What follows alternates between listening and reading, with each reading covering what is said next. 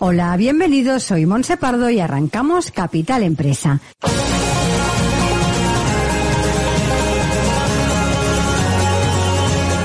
Cada día, de lunes a viernes, os estaremos acompañando de 12 a 1 de la tarde para hablar, como siempre, de empresas, de emprendedores y de comercio. Sigue con nosotros la actualidad que rodea al sector empresarial de la mano de nuestros colaboradores e invitados. Economía, inversiones, nuevos proyectos, comercio, formación, nuevas tecnologías. Como siempre, Capital Empresa, dando voz a tus necesidades.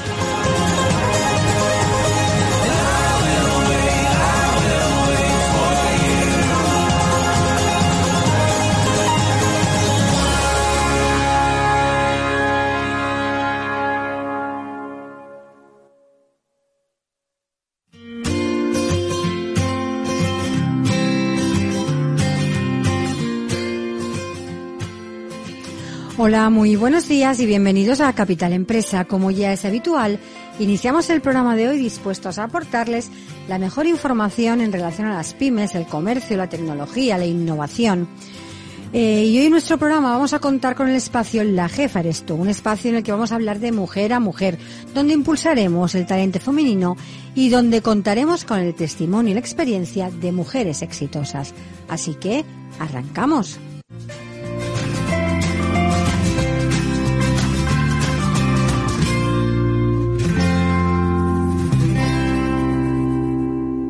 Estás escuchando Capital Empresa.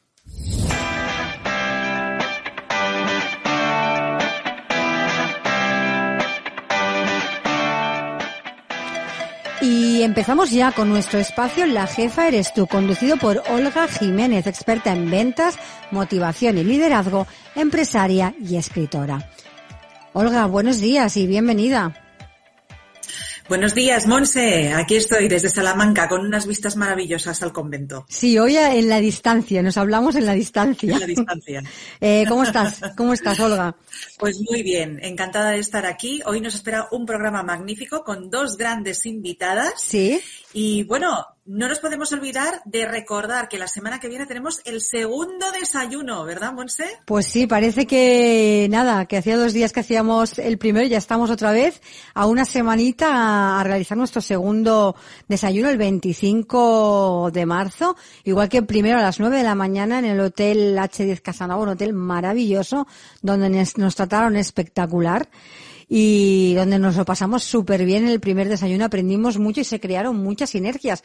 Y esto es lo que queremos que pase también en este segundo, ¿no? Además que contamos también este segundo con una ponente de lujo. Totalmente. Virginia Mijes que nos va a explicar cómo perderle el miedo a la tecnología. Fíjate que yo ya estoy ahí como empoderándome, ¿no? Con todo el tema tecnológico y veo que es muy importante, muy importante porque a veces parece que, que no valemos para ello. Eh, eh, cogemos como unos ciertos bloqueos, ¿no? Sí. Y para las mujeres emprendedoras hoy en día es algo fundamental y súper importante. Y es una cuestión pura y dura de, de mentalidad, no de habilidades, porque habilidades tenemos. Entonces, Virginia nos va a hablar de su propia experiencia, ya que ya es presidenta de la Asociación Catalana de Blockchain y nos compartirá cómo podemos perderle el miedo a la tecnología. Pero es verdad lo que tú decías.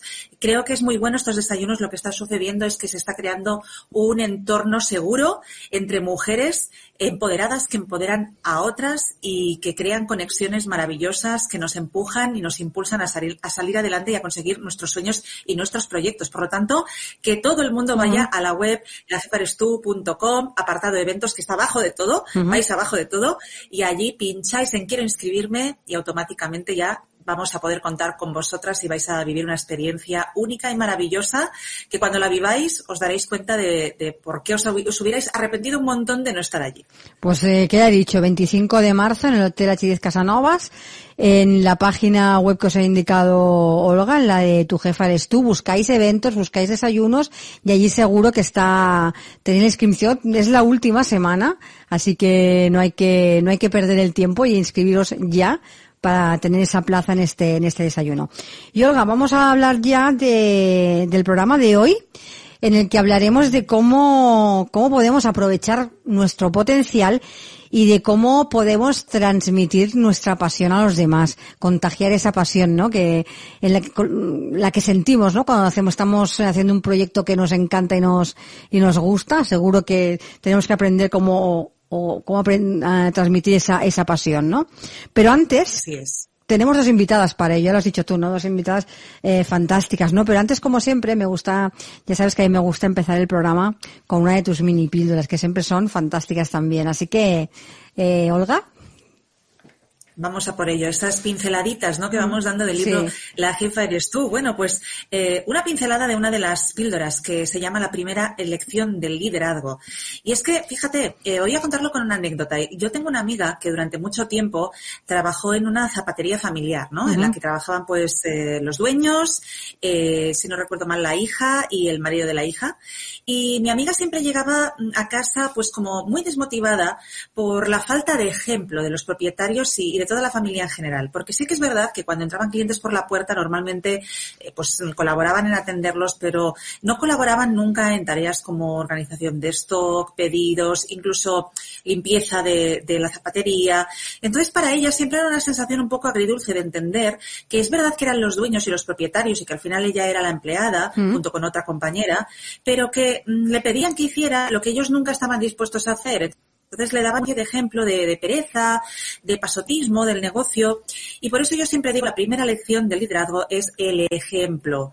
¿Por qué? Porque, eh, por contra, yo recuerdo un restaurante en el que el dueño era el primero en hacer las cosas y tenía un equipo de muchísimos camareros que actuaban exactamente igual que él. eran los primeros en atenderte, el servicio era rápido, era bueno, siempre con una sonrisa, porque lo que hacía el dueño lo hacía el resto. Fíjate que un poco esta sensación, cuando hay falta de ejemplo, es lo que ocurre cuando vemos un político corrupto, una peluquera que no se peina, un médico que fuma, todo este tipo de cosas. Al final entramos como en conflicto. Y por el contrario, fíjate en lo que sucede, por ejemplo, cuando vemos niños que participan en concursos de grandes talentos, que tocan el violín como en Los Ángeles, y vemos que sus padres también son músicos. Y no es que ellos tengan una genética diferente y que porque el padre es músico el niño tiene talento para la música. Muchas veces tiene que ver con el ejemplo, porque los seres humanos aprendemos por imitación y hacemos lo que vemos. Entonces, nunca hay que perder el tiempo explicando a tu equipo cómo se hace, ni siquiera a tus hijos, sino muéstrales cómo tú lo haces y ellos van a empezar a hacer exactamente lo mismo que tú. Por eso la primera lección del liderazgo es el ejemplo del líder. Y una vez dicho esto, vamos con las invitadas. Pues, eh, pues sí, Olga, si te parece, empezamos ya con la primera invitada, que como siempre, tus honores para que nos la presentes. Bueno, pues estoy muy feliz de presentaros a esta gran mujer que he conocido gracias al programa. He tenido la suerte ya de poder estar en contacto con ella. Y bueno, pues eh, fíjate que se llama Yolanda eh, Riaza de los Mozos y ella decía en su LinkedIn que lo que distingue a un currículo de otro no es aquello que se ha estudiado o todas aquellas acciones profesionales que se han realizado. Esto solamente indica los campos en los que alguien se mueve. Pero lo que realmente distingue a un profesional de otro es la pasión y la emoción con la que desarrolla su trabajo. Esto dice Yolanda Riaza de los Mozos. Ella eh, dice que quizás ella no es la mejor eh, en su profesión, o quizás sí, pero que lo que sí sabe es que es excepcional, y hoy lo vamos a de poner pasión en el desarrollo eh, de esa emoción a la hora de impregnarla a los demás, a los que la rodean, ya sean su equipo o sus clientes. Sus dos pasiones, las dos pasiones de Yolanda son el coaching y el protocolo. Ya le comenté que también son dos de mis grandes pasiones, ya sean junto o, juntas o por separado. Pero lo que de verdad le gusta es transmitir, ayudar a las personas y a los equipos o a los sistemas todo aquello que ha aprendido y ha experimentado. Atención, porque su currículo es amplio, ¿eh? Ella es Agile and Innovation Coach, coach ejecutivo y sistémico de equipo con la certificación CoraOps y tiene una extensa formación académica en protocolo y organización de eventos y relaciones institucionales, además de ser técnico superior en turismo y hostelería y poseer un máster en gestión y estrategias de recursos humanos. Profesionalmente es fundadora de Coach and Walk, eh, que son grupos de mujeres que generan conversaciones productivas a través del deporte. Esto me encanta. Es cofundadora de Itero Coaching, una empresa dedicada a la formación, coaching y mentoring para la creación de pymes y microempresas. Ha trabajado en Telefónica España como coach y también en el departamento de protocolo de la organización del vigésimo, de la vigésimo quinta edición de la entrega de los premios Príncipe de Asturias. Dice que aprendió muchísimo de esta experiencia, me contó. En la organización de campeonatos deportivos y en el departamento de atención al cliente de empresas del ámbito del deporte. Actualmente ella es Interim Manager en Nostrum Corp, asociada para la gestión del cambio, empresas en crisis y transición familiar. Eh, Yolanda, buenos días y bienvenida. Ay, que tenemos un problemita y no oímos a Yolanda. Te comentaba el gran currículum que tiene, que tiene Yolanda, que me ha parecido, mm, vamos, aparte de lo del protocolo, eh, me ha parecido que tiene una experiencia eh, una experiencia brutal, ¿no? Y que por todo la, el, currículum que nos has presentado es una, una apasionada del, del coaching. Ese, solo con los, lo que nos has contado tú de su currículum ya se ve. Sí, porque además, fíjate que al final poder transmitir esa pasión, ¿no? A tus, a tu equipo. Eh, es que, eh, como decimos muchas veces, la motivación no es algo que se enseña, es algo que se contagia. Y cuando una persona tiene ese carácter eh, tan apasionado, pues realmente logra transmitírselo a los demás. espera, que la tenemos ahí conectada. Yolanda, buenos días. Hola, ¿me oís ahora? Hombre, Yolanda, buenos días. Genial. es como una emoción, ¿no? Teníamos que poner emoción al programa. Yolanda, qué alegría. Eres maravillosa. he tenido la suerte de hablar contigo por teléfono. Eh, he conectado, mira, de verdad, Monse, estos son los grandes regalos que nos hace este programa. Conocer mm. eh, personas de verdad extraordinarias como Yolanda. Que sepas que es la primera vez que la veo cara a cara, pero Yolanda, estoy muy feliz, muy feliz. Sí. Le hemos muchas gracias, muchas gracias. Sí, ha estado la cosa ahí emocionante. bueno, eso tenía que ser para que ahora lo disfrutemos más. Eh, Yolanda, háblanos un poquito más de ti y cómo has llegado a tener una trayectoria tan completa que estábamos alucinando con tu currículum. bueno, eh, yo creo que, que las dos cosas que me definen a mí, y a lo mejor es feo decirlo, ¿no? Es ser una rebelde y al mismo tiempo eh, tener mucho tesón, ¿no? Eh, es marcarte los objetivos, ir a por ellos, no importa el tiempo, porque al final tú recibes muchas cosas de la vida, ¿no? Pero lo que siempre tienes que estar es en la actitud de aprender, ¿no? Siempre hablamos de que es que he llevado una mala vida y realmente ocurren cosas que son terribles, ¿eh? Pero una vez eh, superado el trauma, tienes que aprender de las situaciones, ¿no? Y soy una oportunista, soy una oportunista. Y entonces me surge la oportunidad de, de organizar un campeonato nacional de gimnasia y a partir de ahí pues empiezas todos los estudios de protocolo, ¿no? Porque haces un curso y dices, uh, pero ¿cómo me voy a quedar aquí? Esto no puede ser, hay que seguir aquí indagando y claro, una cosa lleva a la otra. ¿Qué tiene el protocolo? El protocolo es el contacto con la gente, ¿no? Y, eh, yo creo tener el don de contactar muy bien con la gente, ¿no? De, empatizar, quizás sería la, la palabra. Y, a partir de ahí dices, hay algo que, me falta, que es, ¿no? Incluso empecé a estudiar psicología, pero no, no era la cosa. Y leyendo el periódico vi que ya empezaban a traer a España el coaching. Y eso ya era, me abrió el mundo. Con esa pasión, ¿no? Eh, y a partir de ahí, pues, eh, certificarme en coach ejecutivo, eh, siempre un paso más allá en el sistémico y un paso más allá en el Agile and Innovation, ¿no? Que es la persona, el grupo y la empresa, ¿no?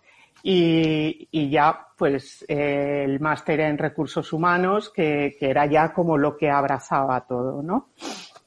Interesante, interesante. Yo el contacto, eh, en mi casa me dicen es que eres un animal social y realmente quizás eso es lo que me caracteriza, ¿no? El contacto con la gente.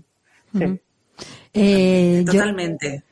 sí. Yolanda, cuéntanos un poco qué es el interim management. Pues mira, si hay una frase que define al interim manager es la solución precisa de un problema concreto. ¿Vale? Entonces es eh, personas con una experiencia bárbara por el mero hecho de que son eh, ya personas mayores que el mercado laboral, curiosamente, que yo no lo entiendo, desecha. Por el mero hecho de cumplir 45, 50 años, pero vamos a ver. O sea, esas personas tienen una experiencia eh, y además ahora mismo ni la sociedad ni la economía está para desechar ese talento. Ahora que tanto se habla en los recursos humanos de la gestión del talento, ¿no? ¿Qué, define a ese talento además? Eh, la flexibilidad.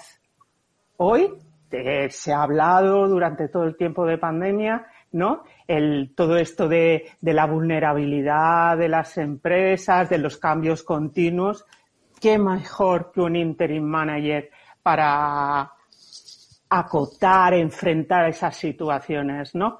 ¿Cuándo se requiere un interim manager? Cuando hay una, empresa, como estamos diciendo, hay muchos cambios, las empresas se vuelven vulnerables y necesitas que alguien con precisión y con confianza eh, arregle ese no quiero llamarlo crisis, ¿no? Pero ese momento de impasse. ¿No? Las palabras son importantes. Una de las derivaciones que tiene el coaching es la ontología del lenguaje, ¿no? Y es muy importante, ¿no? Si tú estás, mi empresa está en crisis, está en crisis, al final estás en crisis, ¿no? Vale, vamos a buscar, mi empresa no está bien, vamos a volver a encarrilarla, ¿no? Esa es la, en cuanto a las mujeres, pues eh, claro, es lo que hablábamos de la experiencia, ¿no? Eh, necesitamos gente con experiencia que ahora hagan el rol de interim manager. Necesitamos mujeres que lleguen a ser líderes, que ejerzan el liderazgo en esas empresas para que puedan ser interim manager, ¿no? Claro, Yolanda, me parece además un papel importantísimo y destacar lo que comentabas, ¿no? El, valor de las palabras, que según digamos, al final nos, acabamos creyendo o que estamos en un momento de cambio a mejor o que nos estamos sumergiendo en una crisis. Pero mm, a alguien que no sabe realmente lo que es, ¿cómo le explicarías tu trabajo o tu día? ¿Cómo sería un poco para explicar tu labor? Eh, Eh, nosotros cuando nos reunimos nos reímos mucho, ¿no? Porque al principio decíamos, somos como los hombres de Harrelson, ¿no? Y, yo dije, ya, sí, pero parece como cierta agresividad, ¿no? Yo dije, somos un cuerpo de élite, ¿no? Somos gente con mayores, eh, mayores. Yo no me siento mayor, por supuesto. No, pero vamos a decir con una gran madurez profesional que nada tiene que ver con la edad, ¿no? Con experiencia. Con experiencia, sí, ¿no? Entonces, y, y, esa experiencia, pues te viene de, eh, te viene adherida muchísimas características, ¿no? Entonces, eh, una empresa, eh, nosotros sobre todo nuestro segmento es la empresa familiar, eh, oyes, tengo un problema de tal, necesito que me ayudéis.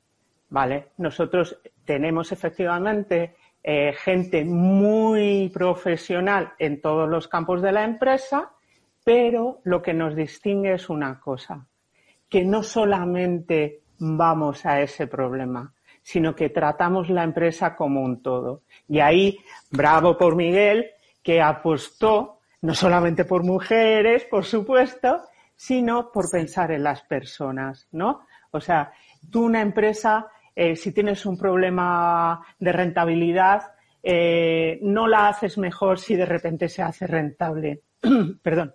Eh, lo que le hace mejor es motivar a esas personas para que la hagan rentable. ¿no?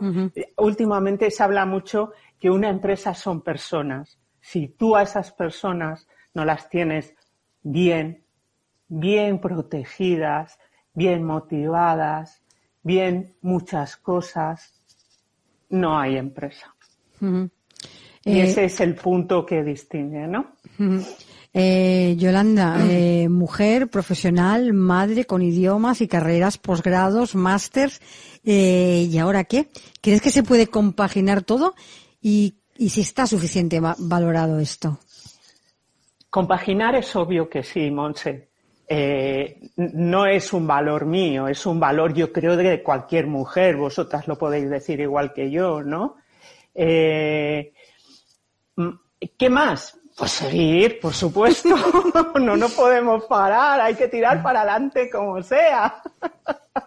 y siempre además, eh, no es que no lo haga al 100%, sino que cuando llego al 99, de repente hay otra cosa, ¿no?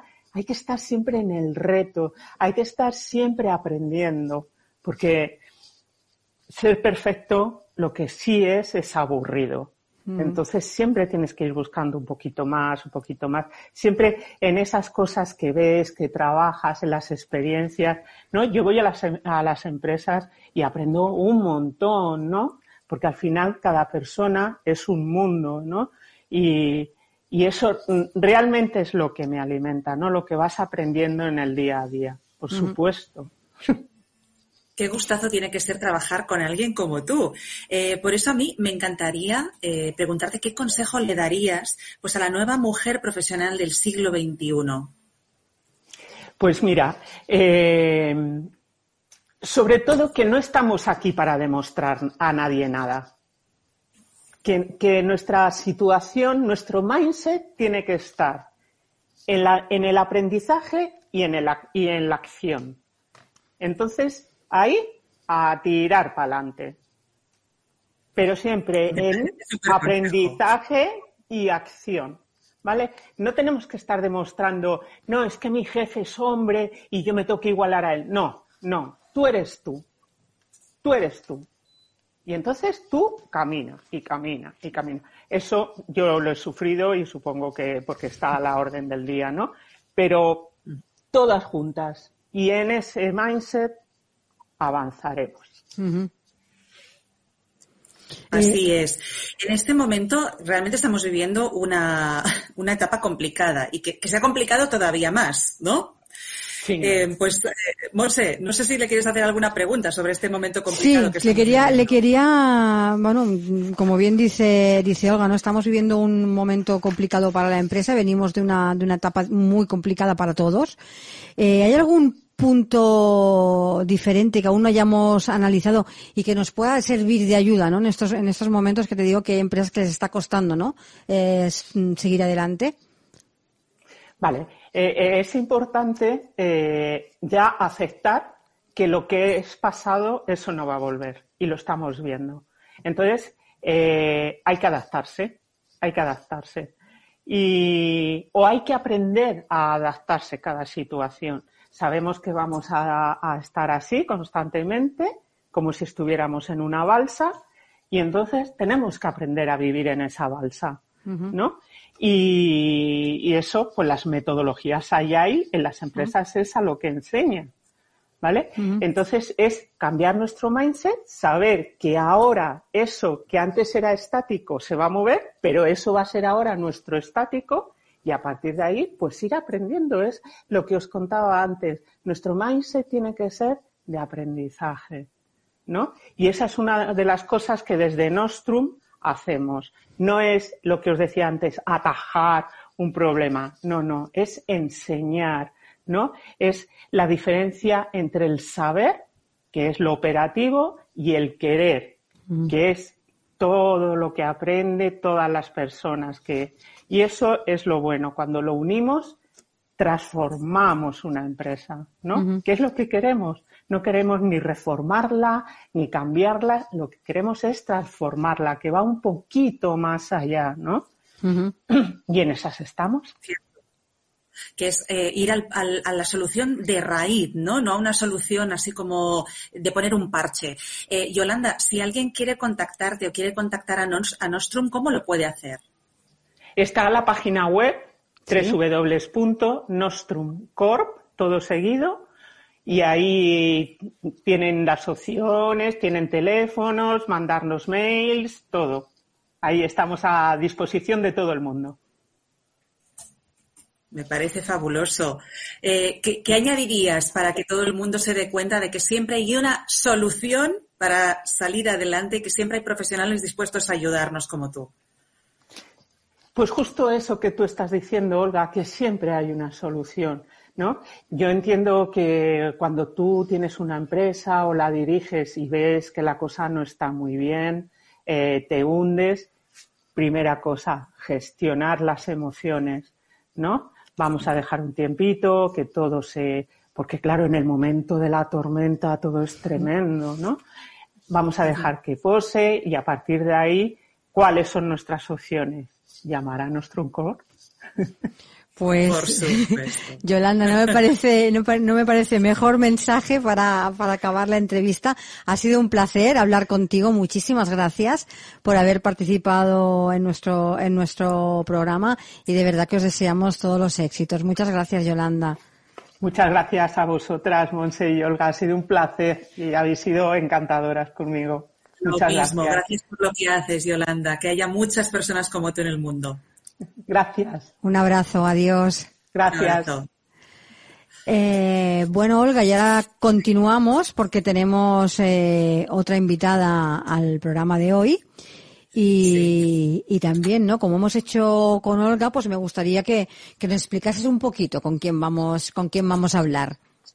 Pues nos viene muy bien porque después de ver eso, cómo transmitir pasión, cómo podemos ayudar a los demás, vamos a hablar con una mujer extraordinaria que se llama María José Miguens, que nos va a hablar de cómo podemos aprovechar todo nuestro potencial y, que nuestros pequeños, nuestros niños de nuestra vida lo puedan aprovechar también. A ver, mira, María José es ingeniero técnico en telecomunicaciones, licenciada en ciencias físicas y autora. Y hoy vamos a hablar sobre todo de esa faceta de autora. Eh, su trayectoria profesional pronto desemboca en el ámbito comercial y con ello en la gestión de personas, lo que le permite profundizar en las motivaciones que tenemos los seres humanos para adquirir nuevos conocimientos y destrezas. Un máster en neurociencias e inteligencias múltiples y varios cursos relacionados con las emociones y la gestión de equipos le proporcionaron los conocimientos necesarios para desarrollar talleres a jóvenes y adolescentes. Qué importante labor. Mm. Ha colaborado con entidades como el Instituto Nacional de Ciberseguridad o con la Cruz Roja, adquiriendo amplia experiencia en ámbitos relacionados con el empoderamiento de jóvenes y la gestión de equipo. Su libro, que es una maravilla, Así aprende el cerebro, es un compendio de conocimientos y experiencias vividas en sus sesiones de trabajo. Eh, María José, buenos días y bienvenida. Hola, buenos días. ¿Qué tal? Bien? Te oímos perfectamente. Encantada de saludarte. Estupendo. Eh, estupendo. Bueno, María, ahí vemos tu libro. Cuéntanos cómo surgió la idea de un libro sobre Claro que sí. Bueno, pues, pues, pues, pues eh, fue durante la época de pandemia eh, que, decidí durante los, los, fines de semana, como pasábamos tantas horas en casa, digo, me tengo que escapar, soy muy, muy activa y digo, pues me voy a Asturias a hacer un curso de certificación de programación neurolingüística. Y estando allí en, una de las sesiones, eh, haciendo un taller, coincidí con una profesora y empezamos, pues obviamente, eh, a hablar de lo que nos apasionaba. Intercambiamos ideas, discutimos algunos puntos e idealizamos sobre cómo eh, creíamos que debería ser la educación. después de, ya al final, la sesión había sido vamos, maravillosa, nos habíamos compenetrado perfectamente. Y al final me dice, oye, hablas con una pasión arrolladora, pero me pareces una egoísta. Claro, me he quedado de piedra, imaginaos, me, me he quedado en blanco, en blanco. Digo, ¿pero por qué dices eso? Dice, porque no te puedes morir sabiendo todo eso sin transmitirlo. Digo, claro, pues tiene razón, es verdad. Ojalá los niños se contagiasen un poquito de esa pasión, ¿no? Que yo tengo sobre estos temas. Entonces, bueno, pues de vuelta a casa, tres horas de camino, digo, pues ¿qué puedo hacer? Digo, mira, vamos a escribir un libro. Me puse en contacto con una editora y, voilà, aquí está. Aquí está el retoño. Eh, María José, ¿a quién va dirigido especialmente este, este libro? Bueno, realmente va dirigido a los chavales. Y cuando digo chavales son adolescentes, jóvenes, pero ¿qué pasa? Que mm, a las edades de 14, 17 años nadie compra un libro de este tipo. Entonces digo, bueno, pues vamos a enseñar a los padres todas estas técnicas, estas herramientas para que ellos sean los transmisores eh, de los chavales. Eh, bueno, eh, la verdad es que he tenido, me he llevado una sorpresa porque en mis, en mis presentaciones tenía muchísimo profesorado entre el público. Entonces, bueno, pues he preguntado, ¿y esto por qué? No, no me esperaba esa, esa acogida dentro del profesorado. Y bueno, pues es cierto que ellos también necesitan técnicas. Al final el proceso es el mismo. Si lo que queremos es motivar, empoderar a los chavales, transmitir las capacidades, las habilidades que pueden desarrollar, lo tenemos que hacer tanto padres como el colegio. Entonces se trata de, de, de demostrarle a los padres y profesores que, hay otra forma de estudiar, que, no necesariamente los niños lo tienen que hacer con, mala gana, y que lo tengo que hacer, no, no saben ni muy bien ni para qué ni cuál es el objetivo, ni, ni, cómo tampoco. Entonces, bueno, vamos a enseñarle otra forma de estudiar, que sea más amena, más, más agradable y que, que obviamente rindan más, con menos tiempo, saquen un mejor rendimiento. Qué maravilla que tu libro final nos da esa esperanza de que el aprendizaje puede ser divertido y que cuanto más divertido, más se aprende. Eh, pero la conclusión después de leer tu libro Totalmente. Eh, la conclusión después de leer tu libro es que desconocemos realmente las posibilidades de nuestro cerebro, María José. Pues sí, sí, yo creo que sí, desconocemos las, eh, capacidades de nuestro cerebro. Eh, Santiago Ramón y Cajal, que es el padre de la neurociencia, premio Nobel de, de, Medicina, decía que todo ser humano es capaz de moldear su cerebro si se lo propone. Entonces, en ese moldear el cerebro es donde se esconden todas esas capacidades. Necesitamos estímulos, necesitamos aportar eh, nuevas situaciones a los, y vuelvo a decir, chavales, a los jóvenes, para que ellos eh, exploren las alternativas para buscar soluciones y respuestas a esas situaciones. Entonces, no podemos eh, limitarnos a, vivir todos los días las mismas experiencias, ¿no? Es cierto que los, los niños hoy en día viven muy condicionados por lo que piensa la sociedad, eh, los, profesores, o, siguen el mismo patrón de comportamiento que, han tenido sus padres, ¿no? Oye, yo quiero ser médico porque mi padre también era médico, ¿no? ¿Y por qué no vas a ser músico? Si no tiene nada de malo aunque seas músico, si realmente esa es tu habilidad, tu sueño, tu pasión, si, es esa, ¿por qué no lo vamos a hacer? Y sí es cierto que condicionamos eh, muchísimo la evolución de los, de los niños, eh, pues por lo que es socialmente aceptable.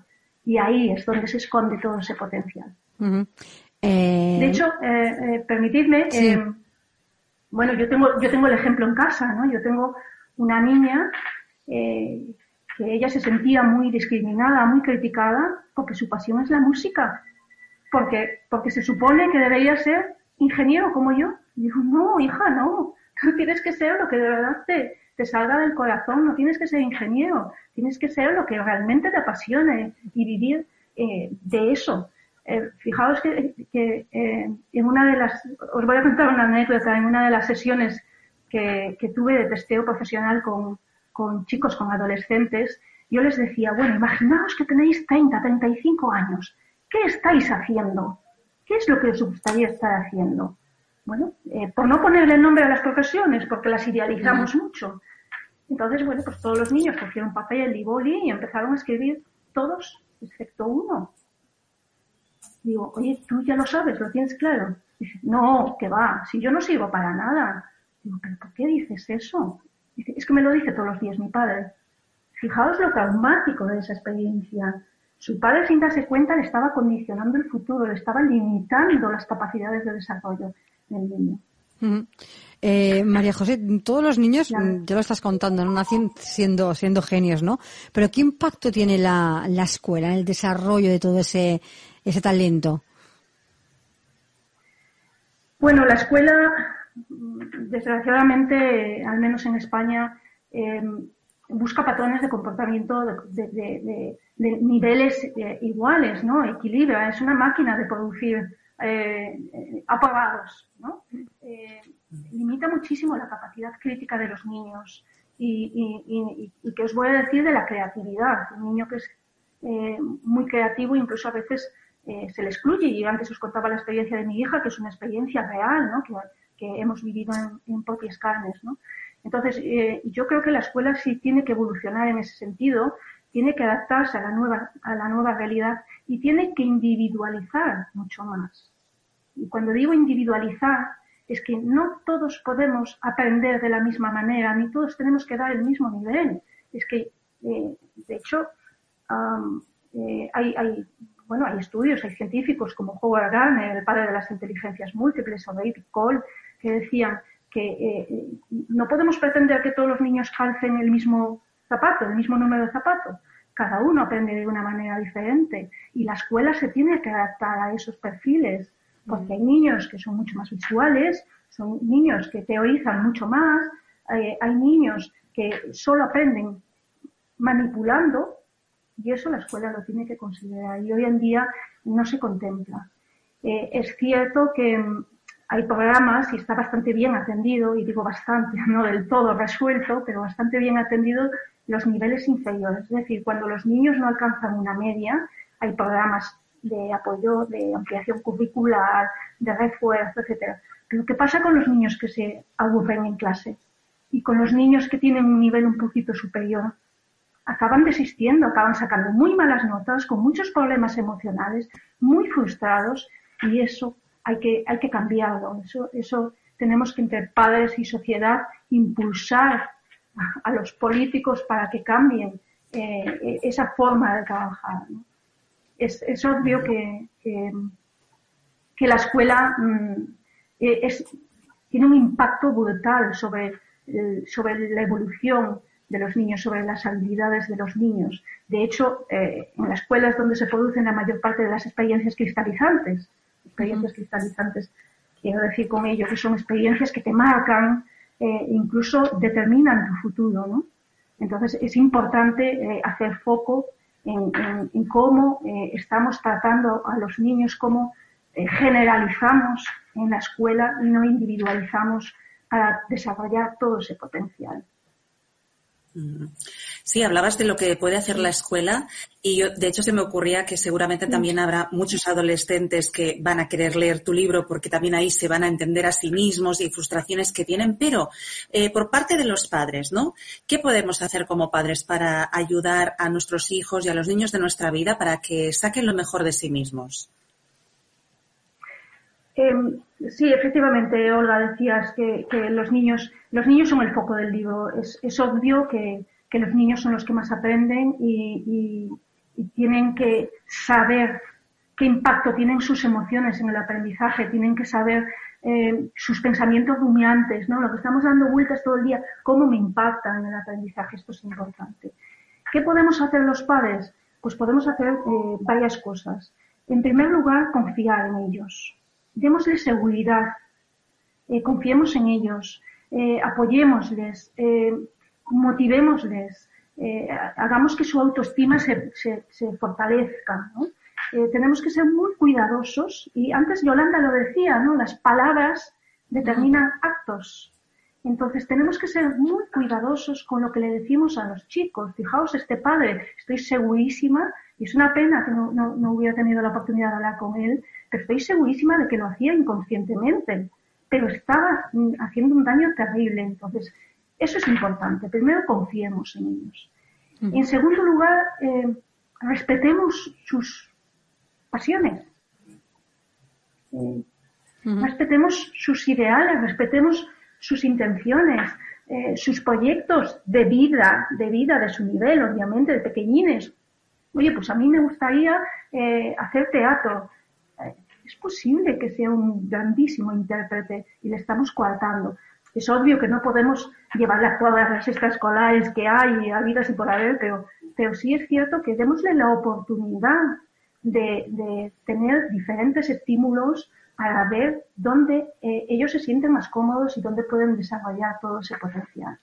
Luego hay un punto fundamental también, y este, este nos, lo entendemos perfectamente, pero yo creo que nos falta, nos falta, mm, nos faltan herramientas, que es el tema de la disciplina, ¿vale? La disciplina en casa, importantísimo. Sin disciplina no hay esfuerzo, no se consiguen los objetivos. Olga lo comentaba, digo, Yolanda también lo comentaba, lo comentaba antes, ¿no? Es importante que tengan un orden, un orden físico y un orden mental es importante que sean disciplinados, que tengan un horario. Es importante también que le transmitamos valores, ¿vale? El valor de la responsabilidad, el valor del compromiso. Es importante que, los padres hagamos una, labor mucho más allá del cumplimiento de, las necesidades eh, fisiológicas y que nos impliquemos de lleno en la educación, en los resultados académicos.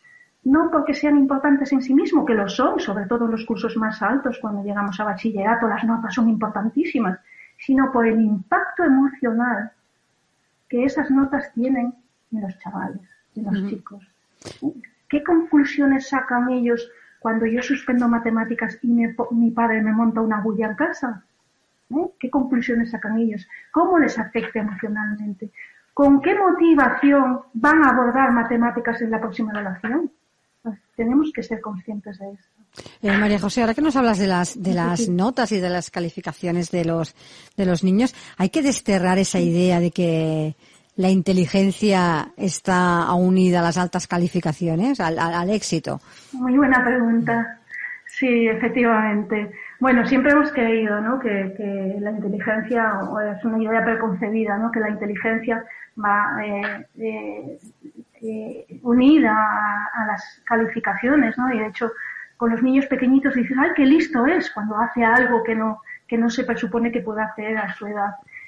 sí, hay que desterrarlo. Hay que desterrarlo porque, fijaros, la, la medida de la inteligencia hasta hoy en día era el coeficiente intelectual. El coeficiente intelectual mide habilidades lógico, matemáticas y capacidad lingüística, fluidez verbal, básicamente eso, nada más, pero no, eh, no valora otro tipo de habilidades. Como os decía, os hablaba antes de dos grandes eh, estudiosos de, esto, de este ámbito, eh, ellos dicen que hay otras formas de manifestar la inteligencia, porque hay que empezar a entender que la inteligencia no es cuántas operaciones de matemáticas soy capaz de hacer en un minuto, sino soy capaz de resolver ciertos problemas de la sociedad hoy en día, soy capaz de buscar los recursos, de combinarlos adecuadamente y dar solución a un problema de la sociedad, esa es la inteligencia, esa es la manifestación de la inteligencia. ¿no?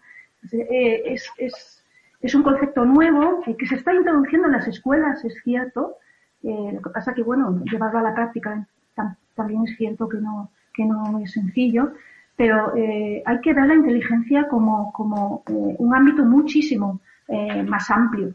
De hecho, hay estudios que no relacionan éxito con inteligencia.